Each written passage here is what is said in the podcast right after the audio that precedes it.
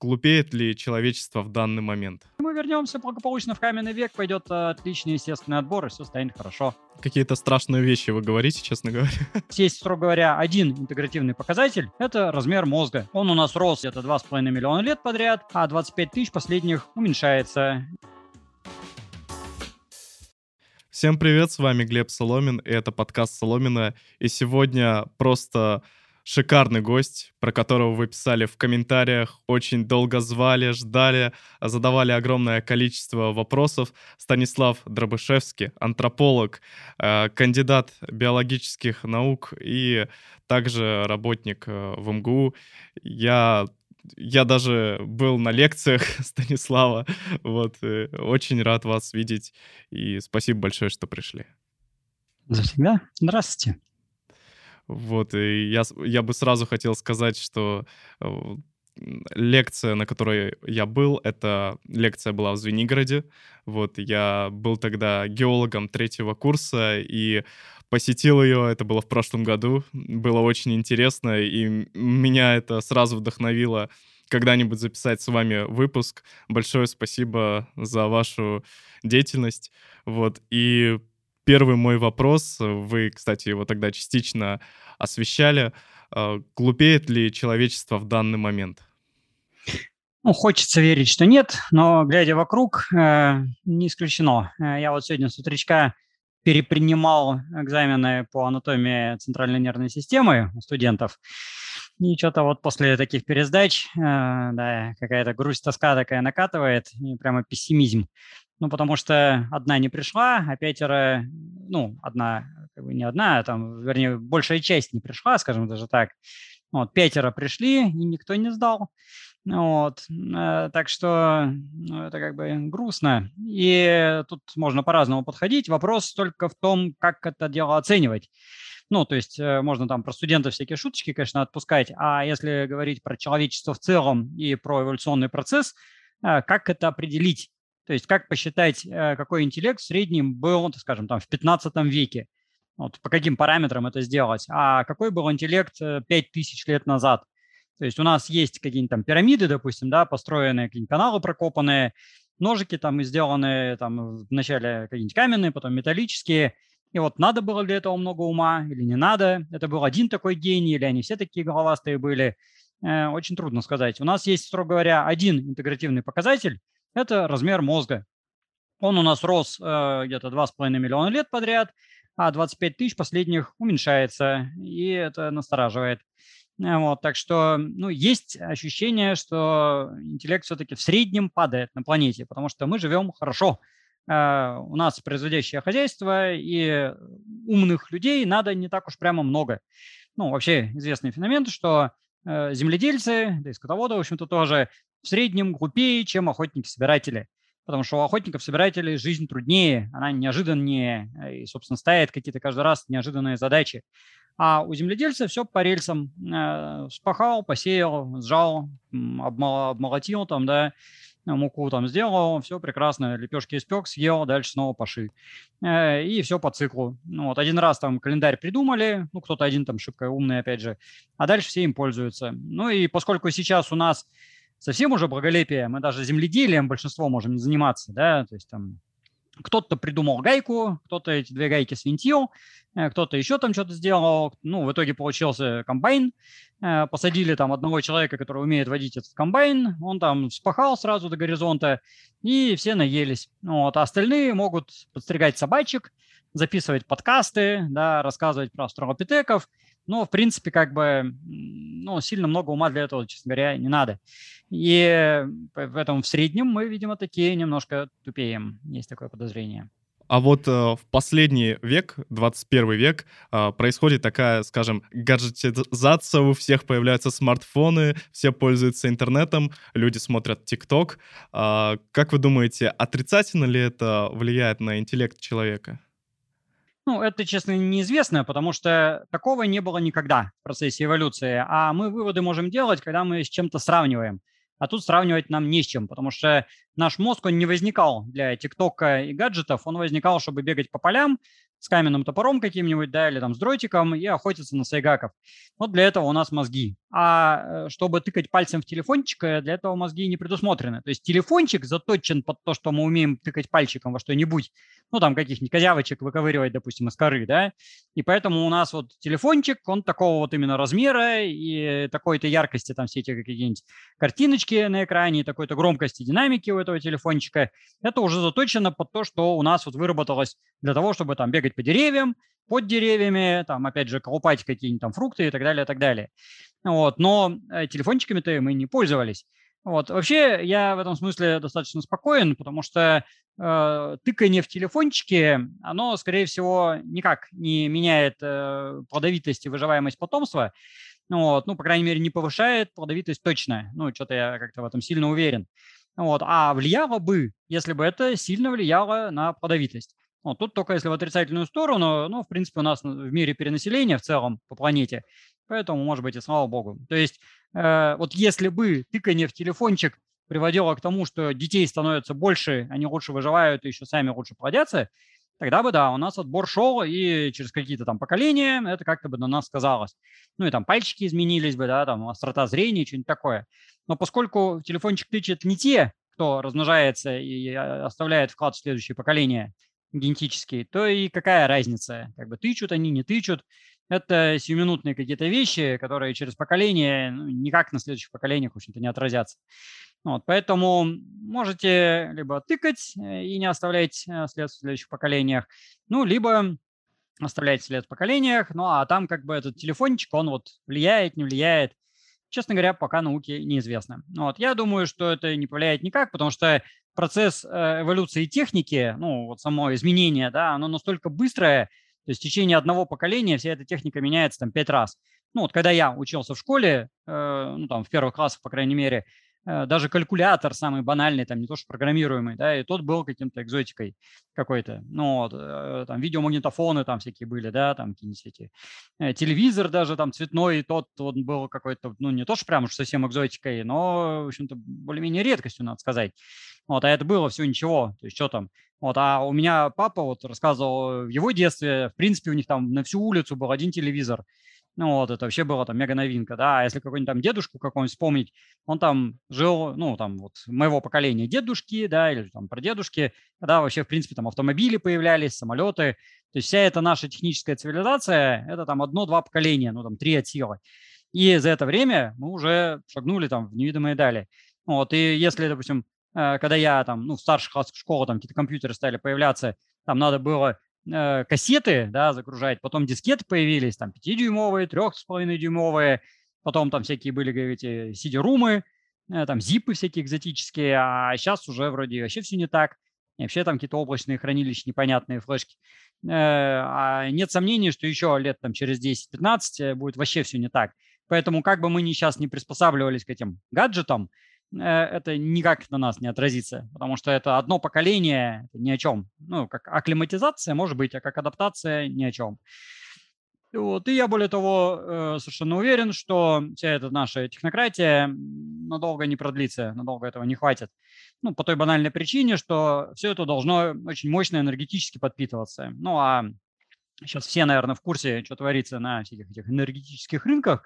Там цены за газ, вся вот эта вот политота, да, вот. Ну, а оно же как бы такое есть. Вот. Чем просто мы будем заряжать все эти гаджеты, ну, на какой энергии все это будет работать? Ну, на трении, как бы, да.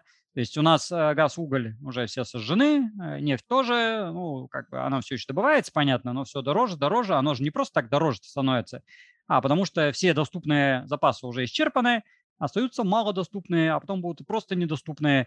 И когда стоимость добычи всех этих э, газа, нефти и угля станет дороже чем, собственно, получаемая энергия из добытых э, газа, нефти и угля, то смысл добывать пропадет. И мы вернемся благополучно в каменный век, пойдет э, отличный естественный отбор, и все станет хорошо. Какие-то страшные вещи вы говорите, честно говоря. Математика. На самом деле эти вещи-то, ну, это не я придумал далеко, это уже считали там в середине 20 века. Там вопрос только, какие мы закладываем параметры.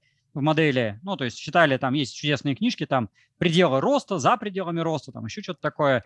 Ну, там не доучли, что будут открываться еще месторождения, но они по определению не бесконечные, эти месторождения. Даже если нам хватит еще, скажем, там на 5000 лет, ну, я так от балды, да, говорю, 5000 лет – это для эволюции вообще не срок ни разу. Э, ну, то есть вот если от нас отсчитать назад 5000 лет, да, ну, в принципе, мы не поменялись, можно сказать, там, с неолитических времен. Что было, то и примерно и осталось. Ну, там какие-то мизерные изменения, ни о чем. Ну, вот. ну и также следующие 5000 лет. А потом это по-любому кончится, если такие темпы у нас будут. Ну, может быть, конечно, мы изобретем там холодный термояд пресловутый, там еще что-нибудь такое, токамак наконец-то достроят. Ну, вот. Но, как бы, может быть, а может и не быть, потому что, чтобы построить токамак, надо сварить сталь, ее где-то добыть, опять же, да, и плавить это не токамаком, а плавить это с помощью все того же там угля и кокса какого-нибудь. Вот. А этого у нас тупо может не хватить, потому что мы все сожгем, чтобы кататься по магазинчикам, по туристическим поездкам и на всякую такую дребедень. Ну, вот. ну, у нас сейчас растрата энергетических ресурсов идет какая-то совершенно невероятная во все стороны, совершенно не по делу, и наши потомки нас проклянут, сто процентов. Ну да, получается, общество потребления само себя уничтожит, и мы будем опять в каменном веке. Вот э, нам повезло, и мы ну, человечество э, обладает разумом, интеллектом, то есть э, людям очень повезло. И вообще, насколько это уникально с точки зрения э, вообще других животных? То есть э, действительно ли человек единственное разумное животное на планете Земля? И возможен ли повтор данного события? Может ли появиться еще животное с разумом? Ну, а кто-то знает других, ну, по-моему, не надо быть антропологом, нет других разумных. Ну, то есть э, тут, конечно, зависит от того, что принимать за разумность. Ну, вот, и какие-нибудь там, не знаю, любители собак сразу завопят, что ой, моя собачка самая умная, или там у кого крыса дома сидит, скажет, ой, она там отзывается на голос, хотя вот сколько мне такое рассказывали, я ни разу не видел, чтобы это в реальности происходило. Вот кто-то там дельфинов будет вспоминать, попугаев, всяких ворон там, да, и так далее, но э, масштаб от вороны там или собаки до человека все-таки ну, несравнимый даже от шимпанзе, которая там, ну, многими человеческими качествами реально обладает, но до человека очень далеко. И мы на данный момент все-таки самые разумные. Ну, даже при том, что у нас, может быть, там интеллект немножко падает, да, но это там колебания в общем масштабе как бы ни о чем все равно. И э, мы мега разумные, это научный факт. Э, разумнее не было э, пока, и не факт, что будет когда-нибудь. Э, ну, потому что для того, чтобы разумность стала больше – ну, это же тоже биологический естественный признак, да, под отбором отбираемый. И, значит, должно быть какое-то давление отбора. То есть наши предки стали разумные, чтобы решать вполне конкретные задачи. Там, это не от балды появилось само собой там, на всякие пожарные, да, а для решения вполне конкретных задач. Чтобы бегать по саванне и спасаться от всяких хищников, чтобы самим охотиться, чтобы делать орудия, общаться с соседями, ну, еще там что-нибудь там, ну, когда уже вышли из Африки, еще там немножко с климатом бороться, хотя разум-то еще в Африке появился, там, без всякого климата. Ну, то есть э, при стабильном достаточно. И, соответственно, вот для этого у нас интеллект. А дальнейших задач у нас, в общем, по сути дела, нет. То есть все проблемы, которые были, когда разум появлялся, мы порешали. То есть мы теперь, ну, цивилизованные, по крайней мере, да, люди, не особо голодаем. Ну, я надеюсь, вы там не страдаете. Я вроде вот только что котлетку съел, как бы прекрасно, с макарошками. Еще там где-то курица у меня, он готовится. Э, тепло у нас нормально. Ну, вот сижу, как бы не мерзну, да. Э, одежда есть, э, общение есть. Можно он там по интернету всякие там записывать замечательные там лекции, и как бы что еще надо-то. И у нас нету отбора на повышение интеллекта. Ну, условно говоря, если вот у нас есть Э, в популяции там э, миллион человек, да, ну так от балды я говорю, э, и среди них есть какие-то редкостные мутанты, у которых какой-то там невероятный интеллект. А есть еще мутанты, которые стали тупее, чем были родители. Ну, неизбежно чисто математически, да, и более того, их, скорее всего, больше будет, чем умных. Ну, потому что ломать не строить, поломать интеллект проще. Ну, и какое-то количество средних, там, 50% по-любому будет средних. Соответственно, для того, чтобы интеллект стал больше, вот эти интеллектуалы, которые мутация там какие-то гениальные появились, да, должны оставить больше потомства. Их потомство должно лучше выжить. У пятикантропов это работало. То есть там э, потенциально более интеллектуальный пятикантроп, он свел себя как-то лучше, он лучше добывал еду, грелся, общался, там тролливали, спасался, и, собственно, его детишки выживали. А у нас этого отбора нету. У нас э, любой дурак может плодиться, и, собственно, успешно это делает, и выживаемость его детей от э, его как бы тупости или там интеллектуальности не зависит никак. Э, и вот насколько, глядя по сторонам, мы видим, да, ну, у нас, э, ну, условно говоря, количество детей у академиков не больше, чем количество детей у каких-нибудь там, не знаю, уголовников, упырей, там, ну, просто как бы глупых людей, даже там не обязательно каких-то там отрицательных вообще, а просто как бы не интеллектуальных. Ну, вот, потому что у нас есть общество, и у нас получается такая ловушка автоматическая. То есть у нас общество сделано, чтобы поддерживать там слабых, больных, всяких несчастных и так далее. И это наше человеческое качество. Это классное качество, это хорошее, замечательное. За счет этого мы люди. Вот. Но оно же нам в минус играет, потому что мы поддерживаем вообще всех подряд. Э, и уровень в целом как бы сползает. Ну, может быть, он когда-нибудь сползет до такого состояния, что у нас опять начнется дичь, и снова пойдет отбор на повышение. Но все равно упрется в какой-то потолок. Э, единственный выход, который я тут вижу, это искусственное изменение интеллекта.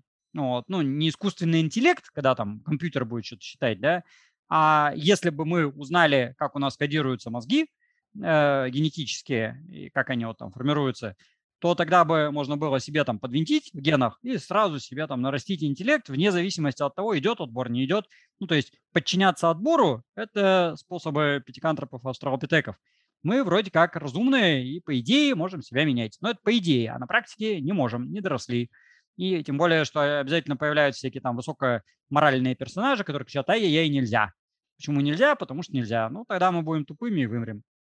Вот, кстати, про это говорила Ася Казанцева, и люди сразу в комментариях накинулись, то есть как это, э, как это влиять на геном детей, ну, то есть это морально. Именно вот я про это и говорю, что вот тут же появляется куча моралистов, которые вообще не понимают, о чем речь на самом деле. Э, ну, то есть в их представлении, как я себе представляю, э, есть уже родившийся ребенок, вот он такой несчастный э, растет, ну, а может, счастливый наоборот, да, ну, как бы растет, а потом злой ученый такой растрепанный на него бросается в белом халате, таком заляпанным кровавыми пятнами, да, и ему там отверткой прямо ковыряется в генах. Ну вот, и ребенок там обрастает какими-то, э, не знаю, там, мозолями страшными, да, там, пупырками, э, ну, как в таком стиле, там, э, ну, каких-то фильмов таких голливудских, дурацких, да, или там этих комиксов, ну, вот такие мутанты, и, ну, слово мутанты, оно уже стало каким-то таким антинаучным фактически, э, ну, хотя само слово нормальное исходно. И вот э, это в головах у людей. Э, а что такое мутация? И что речь-то идет о редактирование генома, чтобы ребенок в принципе вырос без болезней, без проблем, шибко умный, да, э, это как бы в голову не приходит, ну, потому что большинство людей просто не особо знают биологию. Вот, поэтому запреты будут, ну, тем более появляются всякие там религиозные персонажи и так далее, да, ну и просто как бы э, моральные, потому что им кажется, что они этим всех превосходят, ну, раз они сами себя назначили моральными. В чем это выражается, никогда не очевидно, тем более ведут они себя, как правило, мега аморально, если честно, вот при ближайшем рассмотрении. Но зато они громко кричат, что они светочи и там мерилы, э, ну и поэтому мы вымрем. Страшно будет в комментарии заглянуть после этого выпуска, конечно. Возвращаясь к предыдущему вопросу, вы слышали про обезьяну Коко? Ну, естественно, да. Вот, э, и как думаете, можно ли ее считать разумной? Потому что, по сути, ее научили языку жестов, и она могла общаться. Ну да, ну таких обезьян-то не только Коко. Э, есть Канзи, он еще даже больше умел, там Майкл, у Панбаниша, у Оша, там еще какие-то, Чамик. Ну вот, ну там довольно много этих обезьян-то. Ну и в принципе они, да, они разумные. Э, ну у той же Горилла Коко ее же проверяли на коэффициент интеллекта, он оказался на уровне не психически как бы от, отстающего человека. Ну, то есть психически не отстающего, так правильно. То есть нормального, короче говоря, психически человека. Это где-то 80, да? Ну, я не помню там в цифрах, честно говоря, тем более понятно, что у гориллы там эти цифры вообще довольно-таки условные. Вот, но тем не менее, э, там на низком уровне, как бы, да, но психически нормальные. Вот, но все равно все-таки это горилла. Э, и как бы их там ну, не рассказывали про их интеллект, и он большой действительно, они там много чудес показывают, ну вот, но все-таки это обезьяна, то есть разрыв все равно есть. То есть даже самая там супер-мега интеллектуальная горилла, она имеет ограничения, ну, потому что она другой вид, она возникала в других условиях, и перед ее предками таких задач, как перед нашими, не стояла никогда. У нее для другого этот интеллект формировался. Ну, например, они там никогда не охотились, да, они вообще там, они гаремные. То есть, э, ну, почему, собственно, такие эксперименты вот с гориллами Э, есть э, только, по большому счету, вот с какими-то там прирученными с детства и в основном самками. Ну, хотя Майкл самец был. Ну, потому что они тупо опасные. Ну, вот, а шимпанзе вообще как бы, ну, с обыкновенными, там, практически только с самками, потому что взрослый самец э, шимпанзе, он просто экспериментатор, может убить. Ну, вот, ну, и никак вы его там этим интеллектом, ну, какой бы он там ни был мега интеллектуальный, не переубедите. Вот. Ну, а то, что они там языки посредника осваивают, да, и много всяких чудес показывают, это факт. Но все-таки разрыв там колоссальный. Да, и хочется для некоторых зрителей еще раз повторить, что человек-то, по сути, тоже к отряду приматов относится. Просто... Ну, вообще-то, да? Да. И, э, насколько я знаю, у нас есть э, с неандертальцами и денисовцами общий предок, да, то есть э, мы некоторые считают, что мы от неандертальцев произошли или что-то такое. И э, я хотел бы у вас спросить, а почему все-таки выжили именно homo, homo sapiens? Почему э, погибли денисовцы? Почему вымерли неандертальцы? Почему выжили мы? Ну, про денисовцев, если честно, мы не особо знаем, потому что мы про них вообще мало что знаем. Они же достоверные найдены только в двух точках на данный момент. В Денисовой пещере и в пещере Байшия на Тибете, где вот только что их недавно нашли. Э, ну, там тоже, э, в Денисовой там это одна фаланга и там пару зубов, и какие-то там совсем щепочки костяные и в Байшие там нижней челюсти кусок. Вот. Есть еще иное количество находок, которые потенциальные денисовцы, но не сто процентов доказанные. Вот. Ну, я более чем уверен, что они денисовцы, но другие сомневаются очень сильно. И, короче, там никто ничего толком не знает. Вот. А про неандертальцев там, как всегда, комплекс э, проблем был у неандертальцев. Во-первых, они жили на краю света.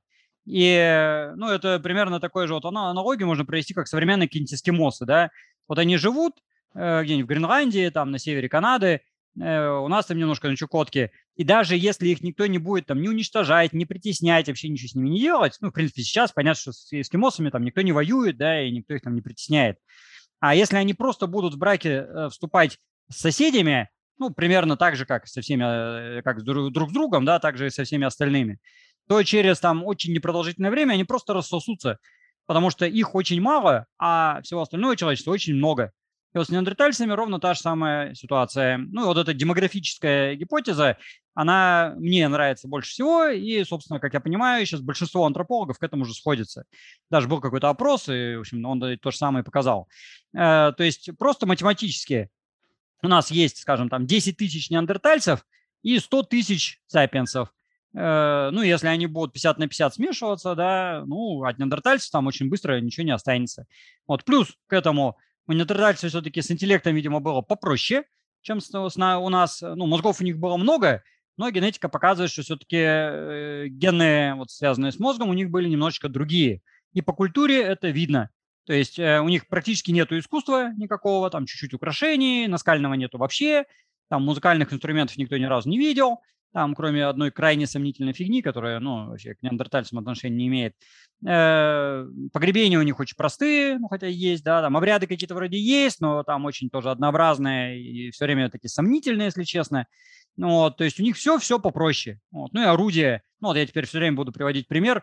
Э, прошлым летом на раскопках неандертальскую стоянку вот мы копали, и нашлось орудие, кальмейстер, которое прямо пик творчества неандертальцев, ну, по крайней мере, вот этой микохской культуры. Это самое крутое их орудие. И студентка, которая его нашла, вот, она подумала, что это мусор. И там чуть было не выкинула. Ну, понятно, что там ничего не выкидывается, да, все вначале археологи смотрят. И когда археолог это увидел, закричал, о, это же кальмейстер, это же супер-пупер орудие. Но э, то, что студентка, которая уже месяц как бы все это перебирала, да, и смотрела, не различила, что мусора, что супер орудие, ну, как бы показывает о том, что это за супер такой. Э, а у кроманьонцев там не спутаешь, там уж если орудие, так орудие. Вот. И э, неандертальцы были гораздо более склонны к домоседству и к ограничению контактов. То есть они не общались, они очень мало обменивались информацией, они были не склонны к новациям, у них там э, десятками тысяч лет культуры не менялись на самом деле. Э, там они одну придумали стратегию и нормально как бы, ну, все работает. Вот, они были очень склонны к близкородственному скрещиванию, что тоже и на генетике нехорошо сказывалось, у них там куча отклонений всяких врожденных из-за вот этого самого близкородственного скрещивания. Э, и, видимо, они были более агрессивны. Ну, по крайней мере, количество травм, такое есть впечатление, что у неандертальцев больше. Ну, это там такой немножко спорный момент, потому что не все скелеты смотрели палеопатологи, вот, сохранность там не везде, ахти какая, но тем не менее вот то, что есть, э, такое есть впечатление, что у неандертальцев, скажем, каннибализм гораздо чаще, чем у кроманьонцев. Кроманьонцев тоже был, но гораздо реже. Э, ну, потому что кроманьонцев мы, естественно, больше знаем. Э, ну, в штуках вообще, в принципе, да, скелетов там, э, костей. А все вместе взятое привело к тому, что значит, общаться они особо ни с кем не хотели, новации не любили, э, общались только со своими, близкородственные встречи не приводили к вырождению, э, понижению там рождаемости, плюс всякие там такие тонкие нюансы, типа там повышенное количество мужских половых гормонов, ну, потому что они мегабуртальные были, а это вызывает проблемы с рождением детей, ну, потому что у женщин тоже повышенное количество мужских гормонов, да, и там с рождением, ну, вообще там с вынашиванием, с рождением, с выкармливанием, как бы все до кучи. И тут приходят кроманьонцы красивые из Африки, у которых никаких этих проблем нет, а вот по каждому пункту все гораздо лучше. Вот единственное, чего у кроманьонцев было хуже, это у них как бы тропические адаптации были, а пришли они в ледниковую Европу. Но, в принципе, они же не вдруг пришли, там же из Африки Европа-то не близко. Вот, поэтому это там сколько-то тысяч лет заняло, и они за это время адаптировались вполне успешно и прекрасно. Вот, ну, тем более, что с помощью культуры адаптировались, а уже там не биологии. И все. Э, ну и при прочих равных как бы примитизации с неандертальцами она была, судя по всему, ну, судя по генетике, да и по костям видно это. Э, от неандертальцев через 5000 лет просто ничего не осталось. Вот. Ну, с денисцами, скорее всего, примерно такая же была история. Там проблема, я говорю, в том, что про денисцев мы почти ничего не знаем. Вот. Но, видимо, их тоже было просто мало, и тоже они были по всем параметрам проще. А карманьонцы их превосходили. Тут даже не надо было. Тут получается э, так, что неандертальцы, они как бы в нас растворились, и получается, в нас могут даже быть гены от них, да?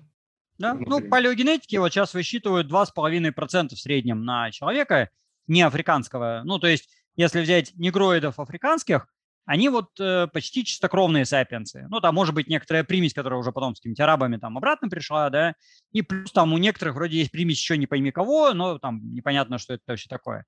А так вот у всех не африканцев, не негроидов, у них есть вот где-то там от двух до там э, почти трех процентов этой самой неандертальской примеси, а у некоторых еще и денисовской.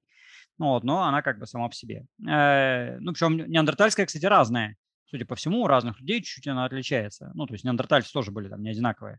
Вот, ну и, ну, 2% это как бы много-мало, вот, что такое. Ну, я всегда для сравнения привожу, что у нас, ну, там, по разной статистике, где-то там от 2 до 4% шизофреников в популяции. Вот. Ну, я, правда, очень сильно разные цифры, честно говоря. Но, то есть у нас шизофреников больше, э, чем неандертальцев, поэтому, э, как бы, ну, а с другой стороны, это же такая математика. Ну, другой пример, э, в Северной Америке, сейчас США конкретно, э, индейского населения меньше 1% населения, э, при том, что это как бы их родина, да, и они вообще, по идее, там должны быть. Вот, но в США сейчас индейцев, насколько я знаю, меньше 1%. А неандертальской примеси 2,5%. Э, ну, пусть там какие-то негроиды, но они тоже уже там семитизированные. Вот, ну, пусть там сократим, там 2% будет, да. То есть в любом случае неандертальцев в два раза больше, чем индейцев. Э, при том, что неандертальцы исчезли 30 тысяч лет назад, а индейцы вроде как до сих пор живые. Ну вот. Но неандертальцев в два раза больше. Вот, а то и не в два, а то и в четыре. Вот. Так что, ну, эта математика, она такая, понятно, очень э, относительная. Ну, тем более эти проценты, это всегда надо как бы, понимать, что это читается. Это как бы не проценты от генома, да, это проценты примеси. Ну, вот, ну, в качестве примера, допустим, у меня папа белорус, а мать русская, да, можно сказать, что у меня там 50% Э, примеси белорусов или там примеси русских, но учитывая, что русские и белорусы генетически это строго одно и то же, э, то как бы примесь-то как бы есть, да, а на генетике это не отражается вообще никак. То есть, ну, в принципе, тоже на то же получается то же самое. Ну, вот, так что, ну, всегда стоит помнить, что эти примеси – это такая вещь математическая. А вот почему Homo sapiens так не похожи друг на друга? Почему образовалось так много разных рас? То есть когда это произошло и почему вот действительно так сильно отличаемся внешне?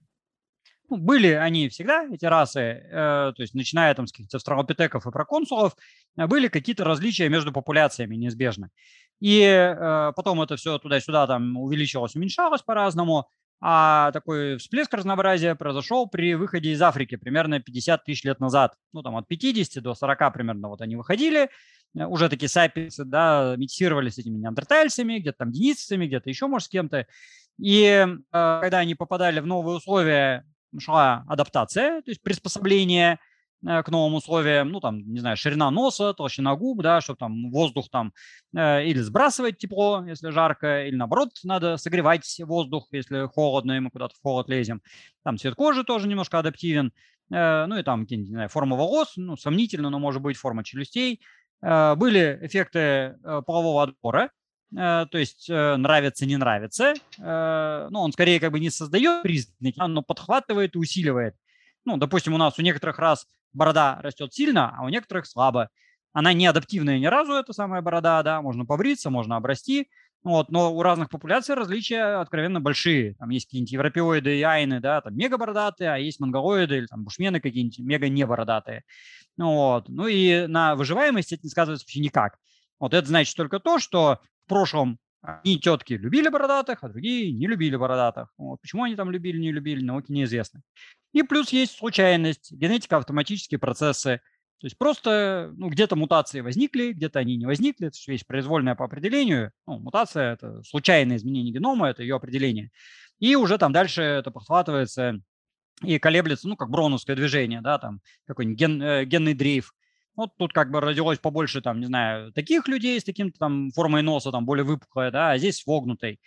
Ну вот. Плюс есть эффекты бутылочного горлышка, это когда какие-нибудь вымирания происходят, а древние люди все время вымирали.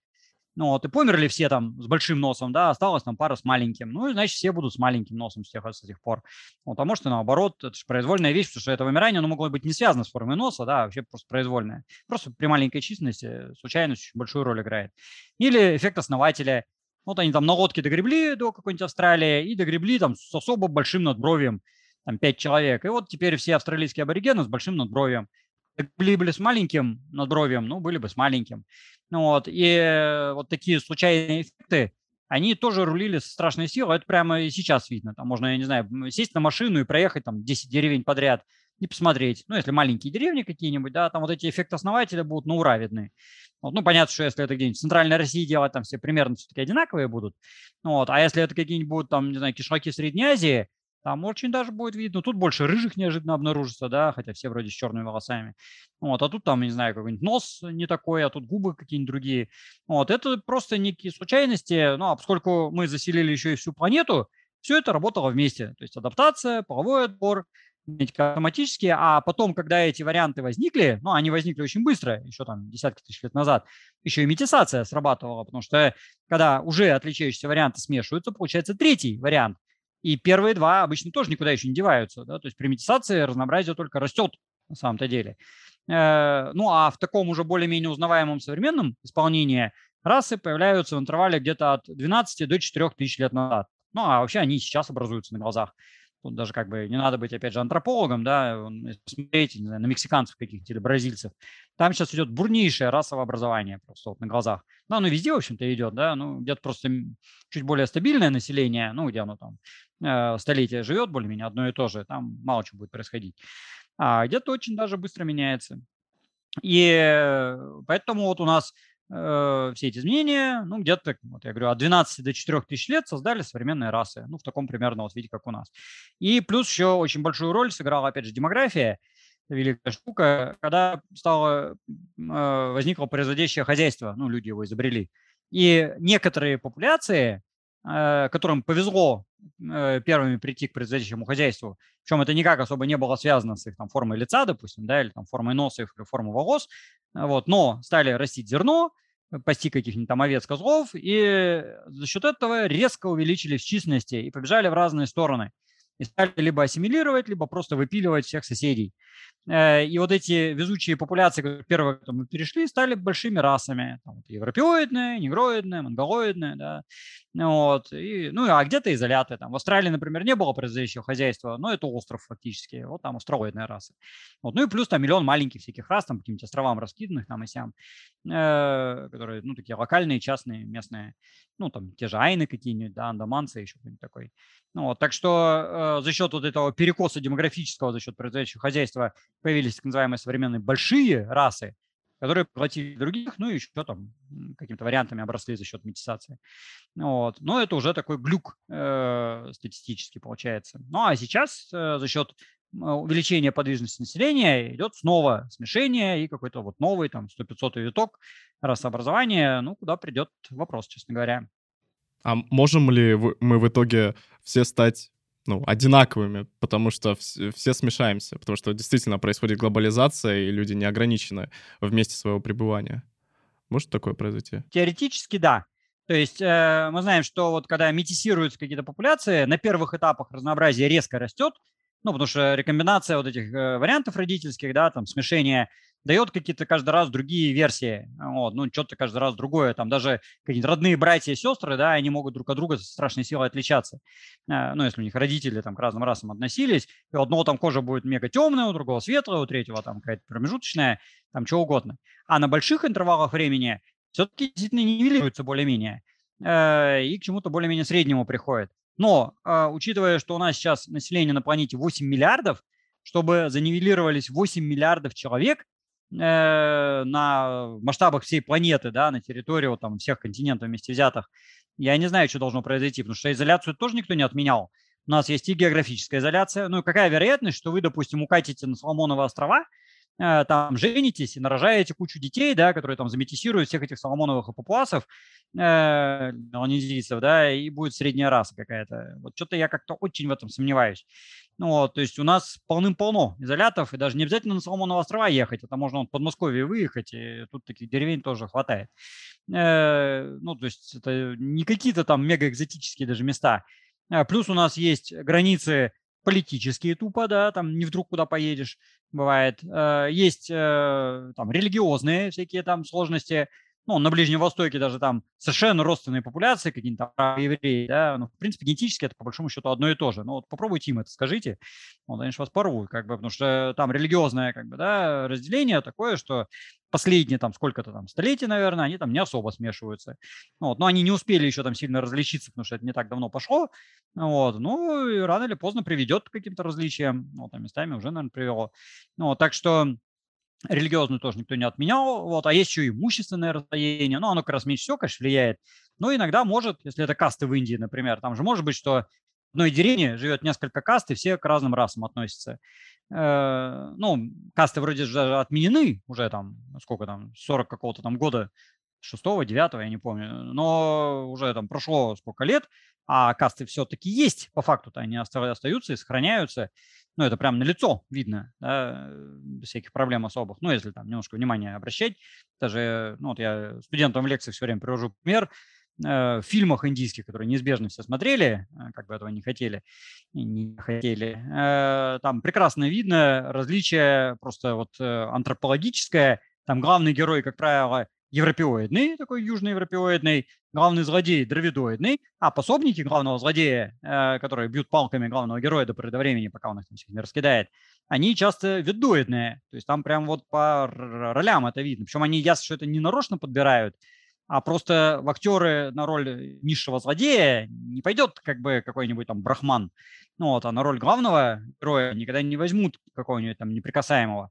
Ну вот, при том, что вроде все отменено и как бы нельзя на показ там делить, да, уже запрещено сто лет, но ну, не сто, но близко к тому. И тем не менее до сих пор это работает. Вот. И для того, чтобы даже в Индии все это дело смешалось, да, ну сколько они там мешаются, с бронзового века, и что-то только больше различия появляются.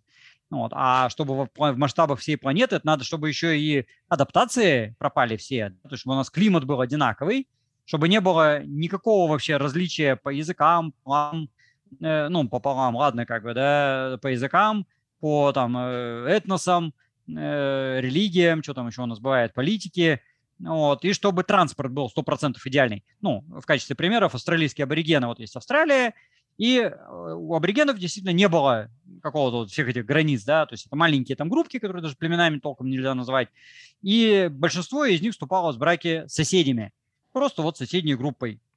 Но поскольку бегали-то они пешком, и гены от самого севера до самого юга прям в один-то присест не передавались, а только как бы через вот миллион до промежуточных стадий. Ну, у каждой группки э, территория там, ну, 40 километров поперечнике, да, или сколько она там есть. Ну, вот, ну, небольшая на самом деле. Вот, и поделите вот диаметр Австралии, ну, там, на 50, скажем, километров для круглости, вот, хоть даже и 100. Ну, вот, и сколько это будет вот таких переключений, как бы, сверху донизу. Э, и из-за этого самые северные австралийские аборигены отличались от самых южных. При том, что барьеров не было никаких географических там нету, там на всю Австралию две реки, да, там горы где-то сбоку, и как бы они не, не барьер ничему. Лесов там толком нету, ну где-то опять же там на побережье, где-то в Квинсленде, да. И так, в принципе, равнины и равнина. То есть вот бегаете, смешиваете, сколько влезет. И они смешивались, и они действительно довольно-таки похожие все эти аборигены. Но и то возникали варианты и там из севера на юг, из запада на восток, и какие-то еще изоляции. Да, ну, так что даже при условиях стопроцентного смешения, а австралийские аборигены смешивались 50 тысяч лет примерно, ну, порядок примерно такой, да, может, там чуть поменьше, ну, пусть там 40 тысяч лет, но это как бы дофига, прямо скажем. И то они отличались как бы друг от друга. Ну вот, а теперь все это, ну и сколько этих аборигенов там вообще было, охотников. Ну вот, а теперь помножьте это на 8 миллиардов человек и на всю планету и с нашими вот этими всеми границами. Ну, вот, ну еще один пример, допустим, э, Сибирь, да, вот у нас русские казаки пришли там в 16-17 веке, а где-то вообще там в 18 уже, э, ну, во всякие разные места, и до сих пор у нас есть монголоиды, есть э, европеоиды, есть там миллион метисов, да, там, ну не миллион, а много даже, наверное, миллионов, Э, есть какая-нибудь там южно-сибирская раса, уральская раса, еще там какие-то куча вариантов между, там, внутри каждой конкретной, да. Вот, и до сих пор они не занивелировались, вот, при том, что барьеров-то особо не было. То есть пришли русские, всех перекрестили, и дальше там препятствий для браков не было никаких. Ну, вот, ну, даже когда и религия разная, я не знаю, там буряты, допустим, могут быть ромаисты или шаманисты, шаманисты, да, и ну, полным-полно браков там с русскими, с татарами, там с кем угодно абсолютно. Э, никаких препятствий нет. А до сих пор есть четко выраженные монголоиды, четко выраженные европеоиды. Вот там 300 лет как минимум, да, там была вся эта медитация, там уже 400, где 500. Там, если на Урале, так и вообще там тысячи лет смешения. И ничего до сих пор не занивелировалось. А, так что, чтобы это в масштабах всей планеты, ну, только если вдруг мы устроим себе какую-нибудь там ядерную войну, э, по дурости, и сохранится где-то в бункере там 15 человек, ну да, через два поколения они все будут одинаковые. Ну, вот. Ну, это вот такой вариант может быть. Ну хорошо, мы различаемся внешне, то есть э, по цвету кожи, по форме глаз, а различаются ли расы по интеллекту? То есть э, есть такие гипотезы, насколько это правда? Ну, гипотезы есть, выдвигать их даже можно. В принципе, ничего противозаконного нет, потому что 100% э, интеллект имеет наследственную основу, потому что иначе бы мы не умнели от австралопитеков до нас. Ну, а по факту у нас мозги росли, усложнялись, интеллект рос, да, значит, какая-то генетика, какой-то отбор есть. Другое дело, что одно дело, когда мы сравниваем пятикантропа и сапиенса, это разница разных видов, и там размер мозга может там в полтора-два раза разница быть, да, и строение все другое, там просто мутации генов какие-то там происходили. А другое дело, когда мы сравниваем расы, а масштаб расы – это очень маленький масштаб на самом деле. То есть многим кажется, что раса – это прям что-то такое грандиозно разное, а это нифига не грандиозно разное, это вообще ни о чем. И если посмотреть, сколько процентов генома э, задает, собственно, расовые различия, это вообще ни о чем. У нас с неандертальцами разница какие-то там э, тысячные доли, ну, то есть 2% примеси-то да, но неандертальцы были такие же, как мы при этом, да, и разница с неандертальцами ни. У нас разница с шимпанзе вообще 2% генома, так на всякий случай, ну, если вот брать от самого генома размер. Вот. И от рас разница, это вообще там какие-то десятитысячные, если там не стотысячные доли, и э, гены, которые отвечают за интеллект, судя по всему, везде примерно одни и те же. Чисто гипотетически можно найти э, какую-то конкретную популяцию идиотов и популяцию каких-то там особых гениев. Ну, чисто математически, наверное, это возможно. Но, во-первых, никто этого до сих пор не сделал ни разу. Ну, хотя идиотов, наверное, общем, не так сложно. Ну, вот, но это не к расе относится. Тем более, что э, определение расово-диагностических признаков – это признаки с минимальной средовой составляющей, с максимальной генетической составляющей и с выраженной межпопуляционной изменчивостью. А интеллект, во-первых, у нас нет меры измерения, что уже как не дает возможность нам сравнить. Во-вторых, э, там есть генетическая, конечно, основа, но средовая составляющая там очень-очень велика. То есть мы человека учим, он становится умный. Мы его не учим, он будет дураком. Вот, ну, то есть задатки-то у него будут, потенциал, как бы, да, а если его не реализовать, ну, как там с детьми Мауглями пресловутыми, да, то и он интеллектуалом не станет никак. При том, что как бы потенциально мог бы бы, да, но не стал. Вот, и вот эта гигантская средовая составляющая, ну, обучение, вот что вы меня спрашиваете, да, вы узнали что-то новое. Вот я вам что-то рассказал, но если для вас новое, вы стали умнее, а генетика у вас при этом не поменялась И причем тут раса вообще, каким боком? Э, раса здесь вообще ни при чем. И, как я сказал, третий параметр – это э, должна быть выраженная межпопуляционная изменчивость. А ее до сих пор никто не нашел. То есть никто еще ни разу не доказал, что какая-то популяция вот, э, статистически значимо умнее или глупее. Э, можно доказывать это по каким-то конкретным параметрам. Ну, вот здесь, допустим, они там рисуют картинки, да, здесь рисуют картинки. Но это не про интеллект, это про историю культуры. Вот. Ну, те же там, не знаю, бушмены сто лет назад они рисовали наскальные рисунки, а сейчас не рисуют. Ну, потому что их колонизаторы проклятые загнали там в Калахари, где как бы не особо там что порисуешь. Вот. Ну, у них это пропало. Ну, вот. А где-то там по идеологическим причинам, да, вот там в исламе театра нету, и портрет рисовать нельзя. Вот это не значит, что э, мусульмане какие-то глупые, да. Ну вот как бы по религиозным мотивам нельзя рисовать портреты, Аллах не велел. Ну вот, интеллект этого не падает ни разу вообще, поверьте. Ну и там, ну, компенсируют орнаментом. Почему бы и нет? Ну, вот, там театры нельзя, а музыку можно, ну, там какие-то дуделки, там, не знаю, там, одна палка, два струна имеется всегда под рукой. Ну, вот. И там, не знаю, какая-нибудь там философия, астрономия, да, прекрасно можно заниматься. Ну, и у нас там, если посмотреть, средневековье, там, в мусульманских странах, там, астрономия та же самая, там, и математика, и там, медицина какая-нибудь шли, там, со страшной силой, вот, и местами, там, Европу обгоняли, а потом Европа стала обгонять, но, опять же, не потому что популяция какая-то ошибка там интеллектуальная, ну, а потому что культура такая, а культура – это не генетика, вот, это какие-то уже такие вещи, ну, э, через обучение достигаемые. Вот, то есть сугубо теоретически можно даже отбор повести – ну, э, у нас же есть, допустим, собачки, да, которых там какие-нибудь пуделя, их там э, хлебом не корми, а они в воду лезут и все оттуда достают.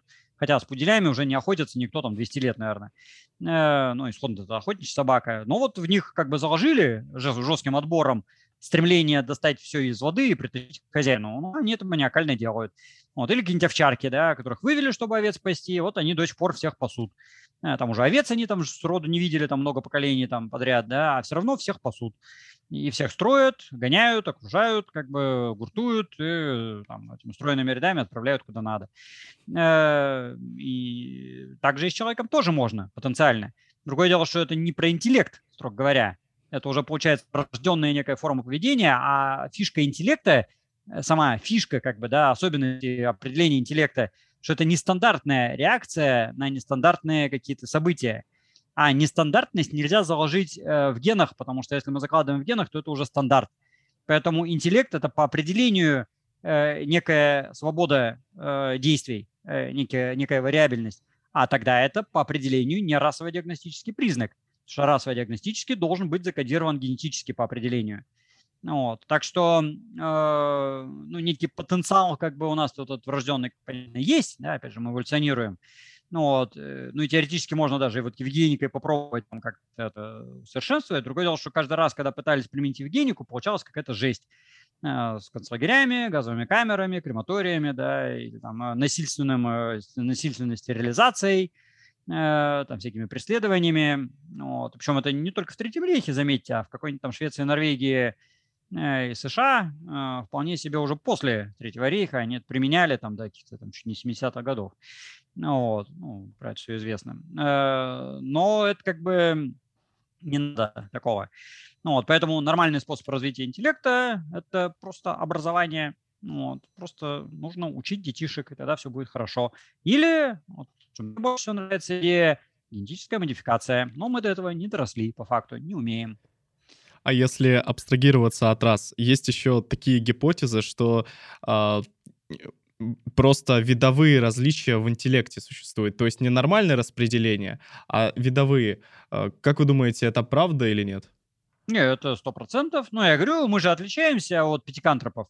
То есть вот какие-то там эти Homo erectus, да, были нашими предками африканские, там, миллион лет назад, скажем.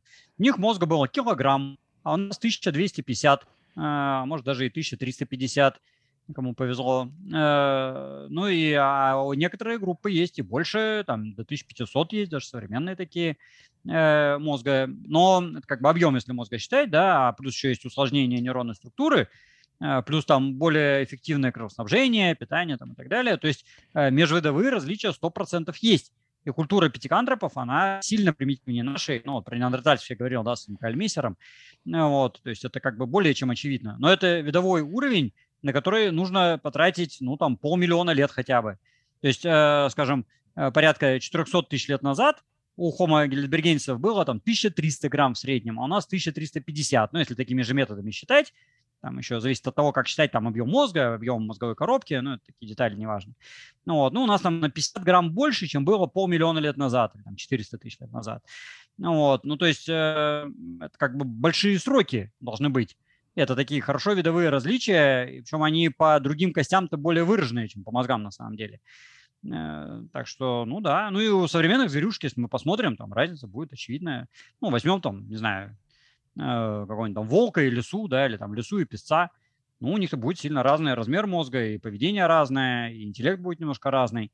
Вот. Но еще раз повторяю, что проблема вот изучения интеллекта, у нас нет меры интеллекта. В чем его измерять в вот, единицах?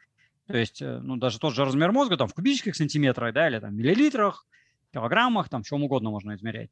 А интеллект в чем? А, ну, вот этот IQ есть, но он очень фигово работает. Потому что вот эти все способы измерения интеллекта, которые предлагались до сих пор, это, по сути дела, способность быстро считать чаще всего. Вот. Но у нас мозг не сделан эволюционно для того, чтобы быстро считать. То есть, когда он возникал, наш интеллект, опять же, там у всех этих пятикантропов, австралопитеков, они вообще ничего не считали. У них не для этого был интеллект, а скорее для того, чтобы общаться. То есть, вообще, по-хорошему, э, интеллектуальность надо высчитывать по способности качественно общаться. То есть, сколько человек э, способен других людей там запомнить, э, хорошо с ними как бы, да, взаимодействовать, чтобы ни с кем не поссориться, чтобы со всеми дружить, договариваться. Вот в этом как бы на самом деле самый наш главный интеллект. Он для этого есть. Ну, чтобы просто бегать по саванне и собирать тухляки, там много мозгов не надо на самом деле. Сурикаты делают. Ну, видели вот эти прикольные такие, да, которые столбиками стоят. И ничего, живут в той же самой саванне, что и наши австралопитеки, вот эти предки жили. Э, там какие-нибудь эти антилопы какие-нибудь, да, там трубкозубы, там кто угодно живет в саванне, страусы живут. Тоже двуногие, а мозгов у них сколько там есть. Э, то есть э, сильно много интеллекта для тупо выживания не надо. Можно быть вообще там баубабом и нервной системы не иметь вообще. И прекрасно жить там сотню лет вообще без проблем. Ну, так что э, у нас мозг да, общение. А в чем измерить общение? Ну, можно ввести какие-нибудь формальные показатели. Вот я говорю, там, количество запомненных людей, да, э, там, по внешности, по там, э, э, всяким качествам, параметрам. Вот этот хороший, этот плохой, этому я что-то сделал, этот мне что-то причинил. Вот. Но так никто еще пока, по-моему, такой показатель не вводил. Ну, может, я не знаю, я тоже не психолог, как бы. Может, кто-то что-то такое пытался высчитать. Ну, там есть попытки, там, число Донпара, там, вот, ну, для обезьян делалось, но, в принципе, на человека можно переложить. А если немножко отойти от интеллекта, а, рост человека, он увеличивается с годами? Просто вот... Э, эволюционно, в смысле, да? Эволюционно, да. То есть последние, последние там 100-200 лет, 1000 лет. Есть ли такая динамика? Если 100-200 увеличивается, это называется акселерация э, или секулярный тренд, там эпохальные изменения. Ну, в принципе, они бывают с две стороны – Бывает акселерация – это увеличение, бывает ретардация – уменьшение. Вот где-то с первой трети 19 века практически по всей планете, ну там кроме некоторых популяций, шла акселерация. Там есть миллион э, гипотез, почему это так происходило, но по факту шла. И шла она где-то до середины 20 века, плюс-минус. А с середины 20 и дальше она все затухала, затухала, затухала. Вот. Ну и сейчас еще вот у нас в стране там не особо затухло, а в 90-е годы немножко местами была ретардация ну, когда была перестройка гласности и все такое замечательное, и вот у нас пошла деградация, ну, как бы ретардация. И стали люди становиться меньше по размерам, ну, детишки, да, по сравнению с предыдущими. Но последние годы вроде снова акселерация, ну, по крайней мере, то, что на глазок видно. Э, ну, это, конечно, не на глазок делается, а по исследованиям. Просто я этими исследованиями сам никогда в жизни особо не занимался. Вот, но у нас на кафедре измеряют, и вот э, за а, там, первую половину 2000-х годов, по крайней мере, вот когда там активно этих э, студентов, всяких школьников измеряли, там прирост был, но он уже там укладывался какие-то там буквально там доли миллиметра или там миллиметра в среднем. То есть, когда 10 тысяч человек померить, это видно. На глазок как-то не ахти, честно говоря. Но немножко как бы есть. Вот. Другое дело, что э, в понятиях акселерация и ретардация э, нету вшитого хорошо и плохо ну, даже я сказал, да, там, ретардация, деградация, но деградация скорее как бы у нас была такая экономическая, культурная, ну, вот, а ретардация, в принципе-то, это как бы неплохо, как таковое. То, что стали меньше ростом, это тоже по-своему адаптация Ну, то есть, если питание, допустим, недостаточное, то лучше быть маленьким, чем большим, ну, чтобы с голоду не помереть. И тогда это как бы даже хорошо, это позволяет выживать. Ну, вот. А акселерация, если там детишки становятся крупные, это может быть и минусом. Если это слишком быстро, например, происходит, и акселерация идет, например, по костям, а не идет по кровеносной системе. И ребенок вырастает, там, не знаю, в 15 лет уже там по 2 с лишним метра, а у него хрящи из-за этого не выдерживают, э, да, и начинают стираться, там, какие-нибудь коленные чашечки там страдать, или там мениски в коленке. И кровеносная система нормально не работает, у него мозги не получают нормального питания, и мускулатура не получает, да, у него там какие-нибудь там некрозы начинаются. Вот, ну, я там уже совсем какой-то ужас навожу, но такое может быть на самом деле, правда. Вот, поэтому э, ни акселерация нехорошо, ни ретардация нехорошо, а это просто вот некоторый процесс, который просто есть. Вот, и он не может быть бесконечным. То есть если мы, скажем, с первой трети 19 века до середины 20 выросли там, местами, ну, мы это как человечество, да, там на 15 сантиметров, вот, то если мы в следующие 15 вырастем, потом еще на 15 вырастем, ну, там, через тысячу лет мы будем уже там 5 метров высотой. Ну, вот, а, ну, эволюция с такой скоростью не идет на самом деле. То есть, в принципе, можно вырасти до пятиметрового роста. Ну, там динозавры и больше вырастали, в принципе, чего бы нет-то. Но э, для этого должны быть очень мощные перестройки всего на свете. Там кости должны поменяться, да, там плотность костей, питание, опять же, сердце, дыхание, там 5-10, там, не знаю, система размножения. Э, и, ну, просто физика как бы работает, да. Одно дело, когда мы весим там 50 килограмм, а другое дело там 150 килограмм. Ну, вот, и, там, только в три раза, а если мы будем 5 метров высотой, мы там будем, не знаю, 5 тонн весить. Э, и просто физика уже влияет. Так что э, тут э, не может это быть до бесконечности. Ну, а акселерация – это же не только размеры тела, это же еще и темпы роста и созревания. Ну, например, если э, при акселерации э, стало снижаться возраст полового созревания, и тоже местами там лет на 5 снизился, ну, то есть, если раньше половое созревание наступало там в 17 лет, да, а теперь в 12 лет, вот, ну, оно может, конечно, снизиться до 5, до года, да, и будем как какие-нибудь там, не знаю, активнее там родился, и давай почковаться тут же сразу, вот. Но это уже видовые перестройки, если вообще там не, не больше, как бы, да, там даже не видовые, наверное, а вообще какие-нибудь там класс, ну, уровни класса там млекопитающих. Ну, ну, такое не может технически быстро произойти. Ну вот, это тоже уже будет скорее как бы не очень здорово. Поэтому оно так и колеблется. То акселерация, то ретардация. Ну вот. Ну, у нас такие хорошо собранные данные, это вот где-то с начала 19 века, ну, когда стали вообще какая-то наука маломальская появилась, да, ну, там какие-то обрывочные есть у нас 18-го, но это там индивидуальные скорее. Ну вот, а что было раньше, мы обычно не сильно-то знаем, честно говоря. Ну, то есть скелетики-то у нас есть, понятно, но на них не написано, вот этому скелету там 15 лет. Ну вот, но чаще всего такого нет. Ну, вот. ну и тем более это скелет, это не весь организм. Так что акселерация есть. Вот. Ну, а можно в большем масштабе посмотреть, ну, например, у каких-нибудь там, не знаю, людей гильдебергских там 500 тысяч лет назад средняя продолжительность жизни была меньше 20 лет, а самые старые, вот прямо индивидуально самые старые, там 35 лет, все, старше никого. Вот.